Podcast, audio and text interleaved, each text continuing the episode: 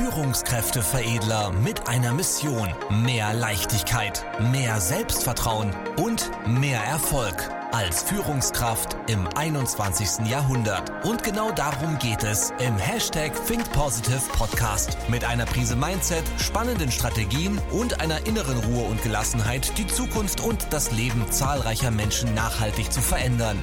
Herzlich willkommen zu einer neuen Folge mit Führungskräfteveredler Manuel Weber. Jetzt beginnt dein nächster Schritt. Warum solltest du wissen, welchen Persönlichkeitstyp dein Mitarbeiter, deine Mitarbeiter haben? Das ist die entscheidende Frage, mit der ich ja die nächsten Minuten füllen möchte mit dir gemeinsam, denn es gibt natürlich verschiedene Persönlichkeiten und jeder Mensch hat seine eigene Persönlichkeit. Und deswegen hilft es natürlich enorm im Bereich Führung und Kommunikation einschätzen zu können, okay, wie tickt denn mein Gegenüber? Ich habe manchmal das Gefühl, dass im Berufsleben jeder weiß, dass jeder Mensch individuell ist, jeder Mensch eine andere Persönlichkeit ist, aber die wenigsten es wahrhaben wollen. Ja? Und die cleveren Führungskräfte wissen das nicht nur, sondern beschäftigen sich damit, wie kann man das gezielt einsetzen. Und dafür helfen verschiedene Modelle. Das klassische Modell ist dieses Vier-Farben-Modell, das sogenannte DISC-Modell, was die Mitarbeiter in dominant, initiativ, stetig und gewissenhaft orientiert, also rot, gelb, grün und blau, in diese Farbenorientierung, was schon mal eine erste Hilfe ist. Und wenn man das Ganze noch ausführlicher machen möchte, ist natürlich der sogenannte 16 Personalities Test sehr, sehr wichtig. Wichtig dabei, ja, weil jetzt kommen immer diese, ähm, ja, die Verfahrensexperten, die ähm, Bücherwürmer, die dann sagen, das ist aber nicht wissenschaftlich belegt. Es geht da ja auch gar nicht darum, dass du genau weißt, was für ein Persönlichkeitstyp da, äh, dein Mitarbeiter ist, weil du bist ja auch kein Psychologe. Es geht darum, einschätzen zu können, wie kann ich den Mitarbeiter in seiner Weltsicht ähm, und in seiner Entwicklung und in seinen Stärken und Schwächen unterstützen. Das ist ein wichtiger Unterschied. Ja? Also bevor ihr jetzt irgendwo ähm, mir wieder Feedback und Kommentare sendet, dass das nicht äh, wissenschaftlich begründet ist, ist scheißegal. Weil in einer Führung brauchst du Praxis und nicht irgendwelche Theorie, die irgendwo in einem wissenschaftlichen Bericht mal verfasst wurde.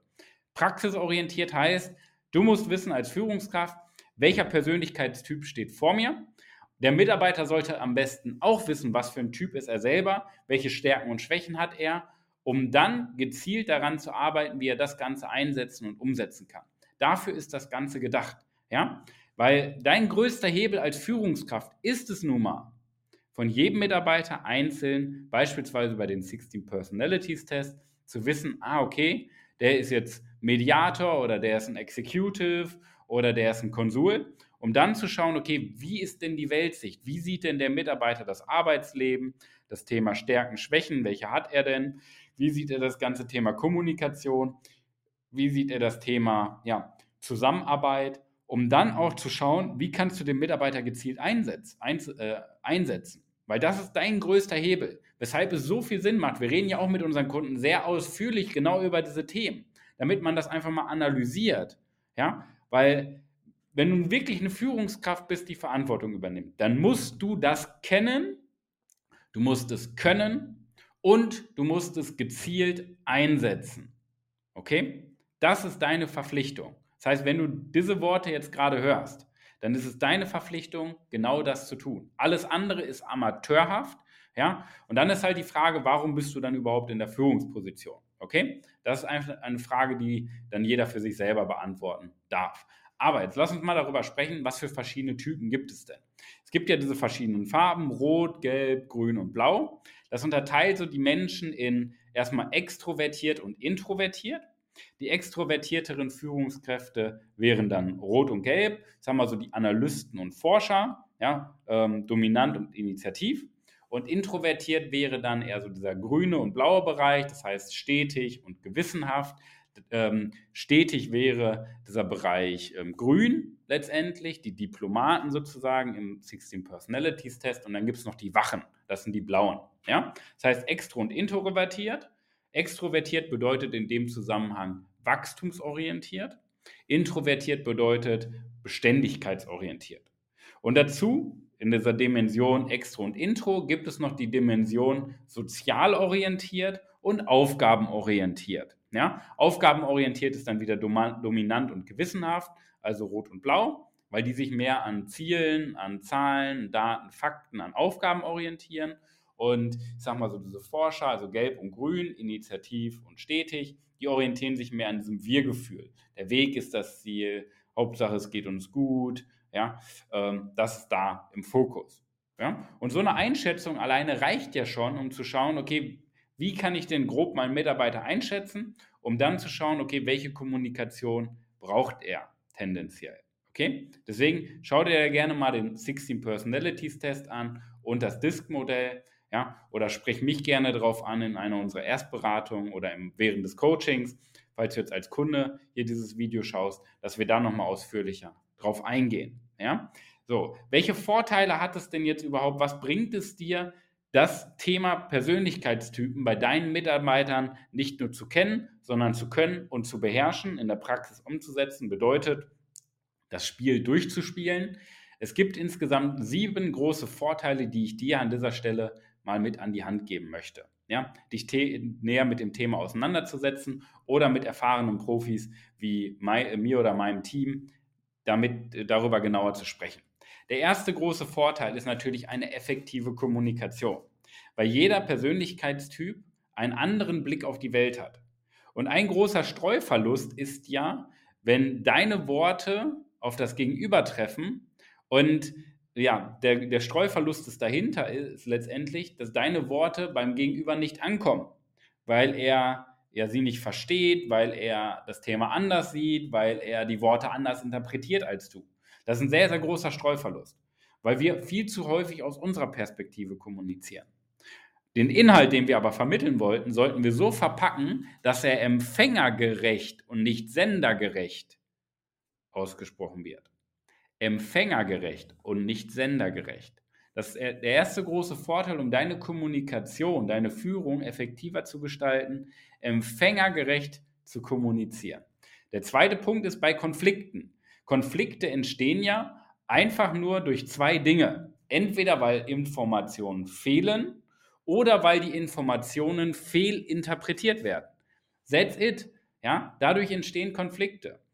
Fehlinterpretation durch Werte, durch verschiedene Weltanschauungen, ja, die verschiedenen Persönlichkeitstypen haben ja einen anderen Blick auf diese Welt, andere Werte ähm, im Arbeitsleben und so entstehen Konflikte, einfach durch die Fehlinterpretation. Oder halt durch die Fehlinformation, das ist aber ein anderes Thema, weil einfach zu wenig gesprochen wird, ja? weil Informationen nicht ausgetauscht werden. Aber ein wichtiger Punkt, weshalb das Thema Persönlichkeitstypen wichtig ist, ist letztendlich, um Fehlinterpretationen zu vermeiden. Warum? Weil wir dann empfängergerechter kommunizieren, aber auch die Mitarbeiter lernen, mit ihren Kollegen, wenn du nicht als Führungskraft nicht dabei bist, mit ihren Kollegen empfängergerechter zu kommunizieren. Das hat natürlich auch einen Vorteil, wenn du mit jedem einen Persönlichkeitstest machst, weil die Mitarbeiter sich dann auch näher mit dem Thema auseinandersetzen können, das verstehen und dann mit ihren Kollegen besser sprechen können. Ja? Das sind so die ersten zwei Punkte. Effektive Kommunikation und Konfliktmanagement. Der dritte Gedanke ist die Teameffizienz. Denn richtige Teams bestehen aus verschiedenen Persönlichkeitstypen, möglichst bunt gemischt und gut zusammengestellt. Ja? Wenn es immer nur die gleichen Typen gibt, dann gibt es immer nur den gleichen Blickwinkel auf diese Welt, immer die gleiche Diskussion, was am Ende des Tages zu einem zu einseitigen Blickwinkel führt. Das heißt, in einer Teamzusammenstellung sollte man immer schauen, dass verschiedene Persönlichkeitstypen zusammenkommen, aber alle die gleiche Zielsetzung haben. Weil dann können alle mit ihren, mit ihren Stärken, mit ihren, äh, vor allen Dingen mit ihren Stärken, nicht nur mit ihren Schwächen, vor allen Dingen mit ihren Stärken daran arbeiten, dieses Ziel zu erreichen. Okay? Deswegen in der Teamzusammenstellung auch ein extrem wichtiger Hebel. Heißt, für das Thema Recruiting ein sehr, sehr spannender Punkt, nicht nur nach Zeugnis zu gucken, sollte man so oder so nicht, weil ein Zeugnis nichts über den Menschen sagt oder die Qualität, sondern vielmehr nach Persönlichkeitstypen zu schauen, die in das Team passen. Der vierte Punkt, es gibt natürlich Motivation. Ja? Warum? Warum wird der Mitarbeiter dadurch motiviert? Weil du den Mitarbeiter viel mehr nach seinen Bedürfnissen führst und nicht an ihm vorbei kommunizierst.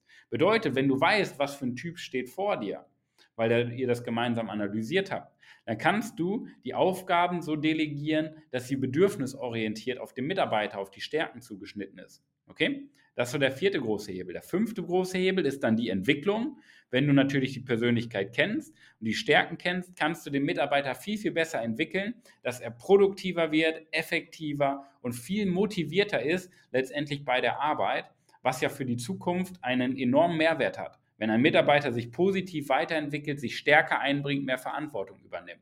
Das funktioniert aber nur, wenn die Aufgabe den Bedürfnissen entsprechend aufgebaut ist und du dann gezielt auf die Stärken aufbauen kannst. Zwei Punkte noch. Der sechste Punkt, Entscheidungsfindung. Je mehr Blickwinkel bei einer Entscheidung mit einfließen, desto ausgewogener ist am Ende des Tages eine strategische Entscheidung in einem Team. Das solltest du auch für dich nutzen. Und der letzte Punkt ist die Kreativität und Innovation. Hängt auch wieder mit dem Thema Blickwinkel zusammen.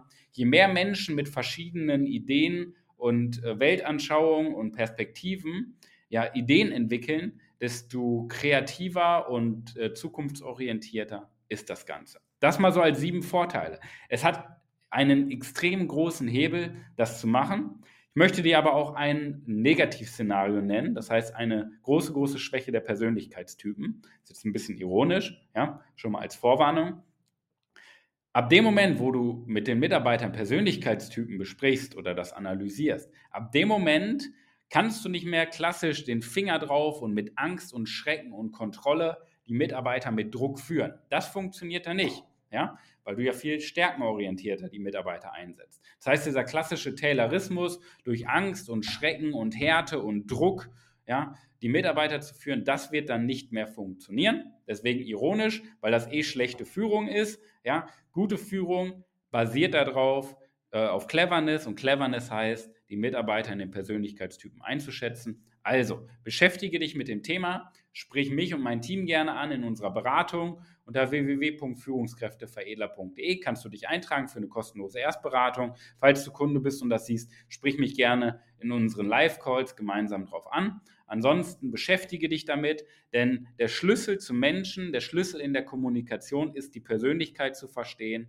weil wenn du das einmal raus hast, dann wird die Arbeit echt zu einem Selbstläufer, dann wird es spannend, dann macht es Spaß, dann wird es leicht und dann funktioniert das ganze Teamgefüge. In diesem Sinne, danke dir fürs Einschalten. Ich wünsche dir die beste Woche deines Lebens. Dein Manuel.